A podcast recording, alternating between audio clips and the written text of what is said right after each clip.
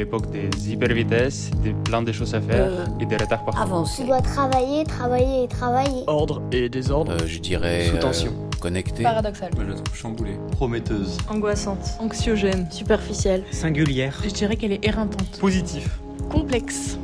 Vous écoutez Craquer l'époque, le podcast des imaginaires politiques. Alors voilà, on passe maintenant dans le deuxième, euh, deuxième étape. Il y a un micro qui est ici et donc euh, on le fait circuler. Ben, moi, je vais ouvrir le bal. Sur la scène suivante de l'histoire sans fin, il rencontre euh, le sage, le vénérable, qui lui dit à chaque fin de phrase Ça n'a pas d'importance. Et une deuxième chose, c'est Nous nous sommes habitués à parler à nous-mêmes. Quel écho ça fait chez vous? J'ai jamais réfléchi. euh, j'ai jamais réfléchi à- à- aux paroles de Morla euh, en adulte. Euh, je, je pense qu'à l'époque, quand je lisais euh, ce livre ou quand je, je regardais le, le film, j'y verrais probablement, en- enfin, encore euh, en partie les mêmes choses. Il y a un conflit de génération, en fait, entre, entre euh, le personnage d'Atreyu, qui est un, un jeune garçon, et Morla, qui a vécu euh, mille fois mille années. Je sais plus exactement ce qu'il y a dans le, dans le texte. Et d'une certaine manière, oui, si le monde, si le monde se termine, ça n'a pas d'importance. Je veux dire quelque chose dont je ne sais pas si c'est de la poésie stupide ou une pensée euh, possiblement à, développer pour l'avenir pour moi. Mais peut-être cette idée qu'on on porte, euh, on porte tous et toutes un monde qui a notre âge et une conception de ce monde comme ayant cet âge-là. Euh, le monde d'Atreyu, il est à venir. Et le monde de Morla, il est, il est déjà fait. Et peut-être qu'il y a un conflit de génération là qui est d'une certaine manière assez irrémédiable, quand bien même l'idée d'avoir des enfants pourrait étendre le monde pour les, personnes euh, qui ont déjà euh, la majorité de leur vie derrière eux. Et c'est pour ça que la question arrive de quel monde on va léguer à, nos enfants. C'est ce qui permet de repenser un futur au monde. Euh, mais en tout cas, voilà, dans l'histoire sans fin, il y, a cette, euh, il y a cette rencontre très claire entre des, des mondes qui n'ont pas le même âge et pas les mêmes possibles et, euh, et qui se réconcilient pas du tout. Enfin, la, seule solution, c'est de laisser, c'est laisser Morla et que Atreyu continue à aller chercher ailleurs parce qu'il n'y a a pas de communication qui soit possible entre les deux. J'avais pas prévu de faire une exégèse de l'histoire sans fin dans son entier, donc maintenant on va attaquer le chapitre euh, avec Graugram ou le désert de la mort multicolore. Et donc que nous dit le lion géant Euh, Bonjour.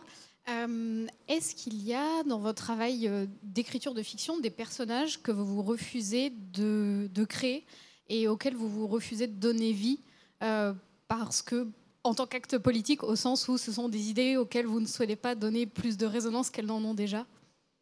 En, fait, je dirais pas que c'est aussi euh, clivé que ça. La question, elle se pose plutôt en termes de euh, quel point de vue on va adopter et pour combien de temps. C'est-à-dire, je fais exister, enfin, je fais exister des personnages qui sont des ennemis politiques, qui seraient des ennemis politiques si on existait en même temps dans la même, euh, dans la même arène. Il y, a- toute une question, de représentation d'un- d'un- d'une société dans son entier ou non euh, au sein d'un au sein d'un livre. Euh, si je fais pas exister du tout ces personnages, alors que je reproduis un monde qui est censé être un monde réaliste, c'est pas simplement euh, que je les condamne à l'oubli, c'est que d'une certaine manière, je pourrais faire comme s'ils n'avaient jamais existé. Pour le dire très vite, euh, bah, dans l'art de perdre, si je fais pas exister à un moment donné le racisme de l'armée française ou d'un commerçant, ou d'un, bah, je me dis, euh, bah, en fait, c'est comme si il n'avait pas existé.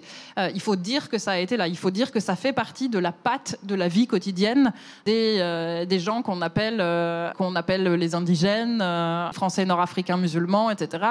Cette rencontre avec le racisme et des préjugés, le fait de se débattre contre cette première boîte dans laquelle on, les enferme, c'est euh, c'est leur vie. Donc je ne peux pas oblitérer ça. Donc en fait, je les fais exister, mais l'idée c'est de dire, c'est pas eux qui raconteront l'histoire. L'histoire, elle sera pas vue à travers leurs yeux. Je vous propose pas de rester 500 pages dans le monde tel que ces gens les voient. Au contraire, euh, je vous dis que c'est possible de raconter l'histoire depuis un point de vue qui n'est pas le leur et où ces, personnages, quand bien même ils exercent une forme de violence ou d'oppression qui est très présente, euh, sont en fait des gens qui sont anecdotiques et qui ne sont pas le centre du monde alors que eux se pensent euh, être le centre du monde. Euh, et ça, c'est vrai que c'est une question que c'est une question que je dois me poser souvent de quelle quelle est la, part de représentation que je donne à des personnages que je déteste et ou qui font exister des actes que je, des actes que je déteste. Là, par exemple, dans le roman que, que j'écris sur la Nouvelle-Calédonie, pareil, je suis confrontée au fait que euh, euh, pendant, euh, pendant les, les, les, 60 premières années de la colonie pénitentiaire euh, slash colonie de peuplement, il y a un sexe ratio qui est complètement, complètement déséquilibré. Il y a beaucoup trop d'hommes, pas assez de femmes. Et donc, en fait, euh, ces, ces circonstances-là, elles produisent une sorte de banalisation de la violence sexuelle. Euh, on est dans les trucs, enfin, c'est quasiment les, histoires mythologiques d'enlèvement des Sabines. En fait, on va se servir et, prendre des femmes et les ramener. Ce sont des, enfin voilà, ce, sont des, butins de guerre, des butins de rapine. Des, euh... Et donc, euh, ben, à un moment donné, euh, vu ce que je raconte, je peux pas invisibiliser ça. Si je me dis oui, mais en fait, le personnage que moi je crée ne le fait pas, il y a un petit côté, genre j'ai choisi le seul être moralement pur. Et pourquoi? Donc en fait, je dois me, enfin à un moment donné, je, fais le choix de me dire bah non, en fait, le personnage dont je raconte là l'existence sur ce chapitre précis, lui aussi a euh, violé une femme. Et, euh, euh, et c'est quelque chose qui l'affecte pas plus que ça. C'est quelque chose qui ne l'affecte pas comme moi, ça m'affecte en tant que, euh, en tant que, femme du, du, 21e siècle. Et par ailleurs, une des choses que je remarque aussi de manière... de manière répétée depuis des années, c'est que euh, c'est hyper problématique de représenter des, des comportements euh, de violence ou d'oppression euh, dans, une, dans une scène de, de fiction, quand bien même c'est des choses qui sont documentées, qui ont réellement existé. Euh, certains comportements en fait, font basculer dans une sorte d'atmosphère d'irréalisme. C'est-à-dire, euh, les personnes ont tout à coup l'air de grands méchants caricaturaux. Et donc on dit, bah, c'est pas du tout une caricature, puis c'est pas du c'est pas du tout un grand méchant de film hollywoodien. Il a été documenté que ces, gens ont fait ça, ça, ça et ça. Ces paroles, elles ont été prononcées, mais en fait, euh, elles, elles, deviennent, euh, elles deviennent pas crédibles. Et ce qui me fait finalement probablement plus de peine que de me dire, bah oui, je vais représenter des racistes, oui, je vais représenter des violeurs, c'est de devoir baisser le curseur sur la représentation de ces choses-là parce que les premiers retours que j'ai, c'est que c'est des scènes pas crédibles. C'est que j'aurais fait, voilà, j'aurais créé un raciste caricatural. Euh, c'est que j'aurais fait ça. Euh, et donc de me dire, ok, pour réussir justement, pour réussir à susciter euh, l'empathie que je veux, et donc probablement une forme de rejet de ce, de ce, comportement et une prise de parti pour le personnage qui en est victime, il faut ouais, que je baisse tous les curseurs. Sinon, ça marche pas. Sinon, les gens font Oh, elle a un peu forcé le trait, là, dis donc, quand même, euh, ça va, merci. Ça, c'est ouais, c'est une étrangeté et c'est des calculs que je dois faire tout le temps et, euh, et dont je suis pas forcément fière à la fin. Enfin, de me dire, voilà, j'ai bah, minimisé la violence de l'armée française en Algérie. Bonjour. Du coup, ma question, c'est qu'est-ce que, qu'est-ce que vous évoquent les, les utopies positives? Puisque on, en a, on a beaucoup de dystopies, euh, je dirais, négatives ou en tout cas interrogatives sur euh, l'avenir. Et est-ce que c'est un objectif pour vous fictionnel intéressant? En fait, c'est euh, une question qui est très intéressante et très importante, celle des utopies, et finalement sur, euh, laquelle je, m'y connais assez peu. Parce que, comme, vous en avez fait le constat, je me dis que euh, j'ai fréquenté beaucoup plus de dystopies que d'utopie à part, les, les exemples que j'ai rencontrés, mais dans le programme de français, enfin on parle l'abbaye de Thélème, etc. Pas beaucoup d'utopies d'utopie présentes ça se heurte, je pense, à un problème aussi de, forme narrative qu'on a beaucoup, qui est que raconter en fait quelque chose qui fonctionne et qui donc, euh, parce qu'il fonctionne, perdure et, créer un récit de la répétition, de l'arrangement, du, bricolage, de, euh, l'aménagement, etc. C'est pas quelque chose, en fait, c'est pas quelque chose de spectaculaire, alors qu'on sait que les récits qui fonctionnent selon notre, schéma narratif, qui, qui montent comme ça de péripétie en péripétie jusqu'à un climax euh, avant de, de trouver une résolution. Donc en fait, les récits de crise, les récits de bouleversement, les récits de ça marche pas, euh, sont beaucoup plus, euh, beaucoup plus nombreux et beaucoup plus séduisants. Et donc, euh, donc je, je pense qu'en fait, il n'y a pas forcément beaucoup de récits d'utopie positive, que quand il en existe, ils ne sont pas forcément très longs, puisque justement, qu'est-ce qu'on fait d'une longueur qui n'a pas de, de, crise majeure? Et les questions de, de, de conflits euh, aussi, quoi, qui sont des, des machines à, à, raconter ou à, ou à faire raconter. Si vous hésitez, je suis désolé, mais il y avait une question que j'avais, euh, envie de vous poser. C'est euh, quand on écrit euh, de la fiction, il y a sans doute des choses à inventer dans la fiction. C'est notamment en fait euh, bah, faire connaître des mondes qu'on connaît assez peu. On n'arrête pas de parler des vivants de façon générale, etc. Et, écrire.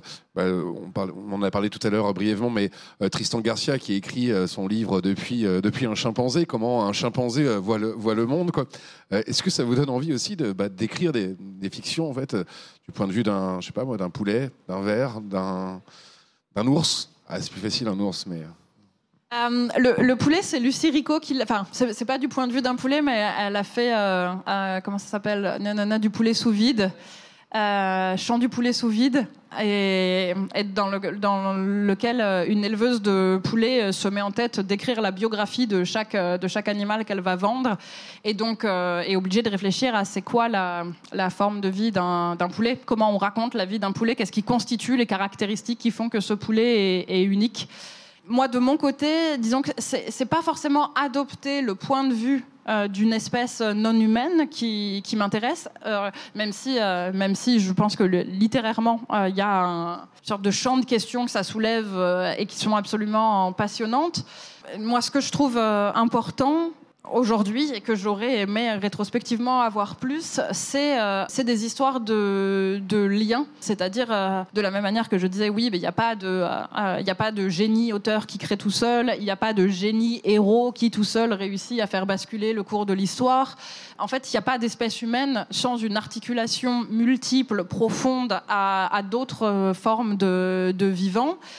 Et c'est des choses qui, en fait, existent assez peu dans les fictions majoritaires. Le fait qu'on ait une espèce absolument dépendante des autres, et donc voilà, de faire, de faire exister euh, du réseau, de, de, de l'holobionte, de euh, euh, toutes les possibilités d'articulation et de, et de dépendance, et sans que ça sans que ça constitue forcément le cœur de l'histoire. Mais en fait, euh, les, mondes qu'on a beaucoup traversés dans le roman moderne occidental, c'est des, mondes qui sont quasi entièrement humains, à l'exception de rares, euh, apparitions animales, qui souvent constituent plus euh, des symboles. C'est-à-dire, bah, voilà, bah, Moby Dick, c'est un symbole, beaucoup plus que ce n'est en réalité une baleine. Le perroquet qui finit empaillé chez Flaubert, les quelques animaux comme ça qui traversent les, romans qu'on nous met entre les mains dans le, dans le corpus canonique et qui sont des, qui sont des romans formidables, hein, mais euh, donnent un peu l'impression qu'on on avance dans un monde qui est construit par l'homme où tout raconte l'homme aussi. C'est-à-dire, euh, ces- romans, ils sont construits comme ça parce que d'une certaine manière,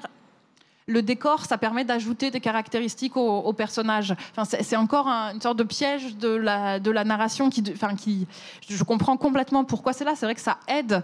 Mais finalement, ça nous, ça nous fait traverser des mondes qui sont, euh, qui sont entièrement construits. C'est euh, euh, des, personnages balsaciens qui vivent avec des buffets, qui ont eux-mêmes une histoire, dans une rue qui a elle-même une histoire. Et donc, euh, tout ça nous donne des, dé- des déterminations socio-économiques sur le personnage et des idées sur où il se situe, dans sa gloire, dans sa volonté de prendre Paris. Et, et même les espaces de nature dans, ces romans-là, c'est c'est encore des espaces, euh, euh, c'est encore des espaces sociaux. On va au bois parce qu'on va se montrer. euh, on va, enfin, c'est l'espace des amourettes. Euh, il n'y a pas de reconnaissance que les arbres existent. Euh, les arbres sont là comme décor des fonctions sociales qui seront exercées dans ce périmètre. Tout à l'heure, quand, quand vous avez parlé de la fiche rouge, vous avez parlé euh, tous les, les, les arguments, toute la déconstruction euh, face à un, stéréotype euh, qui pouvait être euh, voilà, porté par un poème. Euh, bah, je ne sais pas, aujourd'hui, il y a, ou cette nuit, il y a un, un jeune homme qui est encore mort, poursuivi par, par la police. Il y a eu cet accident de, de scooter et, euh, et du coup moi j'ai entendu euh, bah, son décès narré par BFM TV dans, dans un bar euh, à midi. Et voilà je me demandais si vous aviez des voilà j'avais envie de vous entendre là-dessus. Je, crois que la question que vous soulevez, elle est, euh, elle est extrêmement complexe pour, pour plusieurs raisons. On parlait tout à l'heure du refus de l'altérité, euh, de l'enfermement dans une, communauté euh, euh, extrêmement similaire. Je, crois que ça fait partie des raisons qui justifient le, fait que... le l'altérité puisse être pénible parfois. À savoir s'il faut toujours réussir à démonter le récit de l'autre avant de faire exister autre chose, on perd un temps fou. Euh, et, euh, et, comme je le disais aussi, en fait, euh, ce temps, on le perd pas qu'une fois, en fait. on le perd, on le perd deux fois, dix fois, cent fois.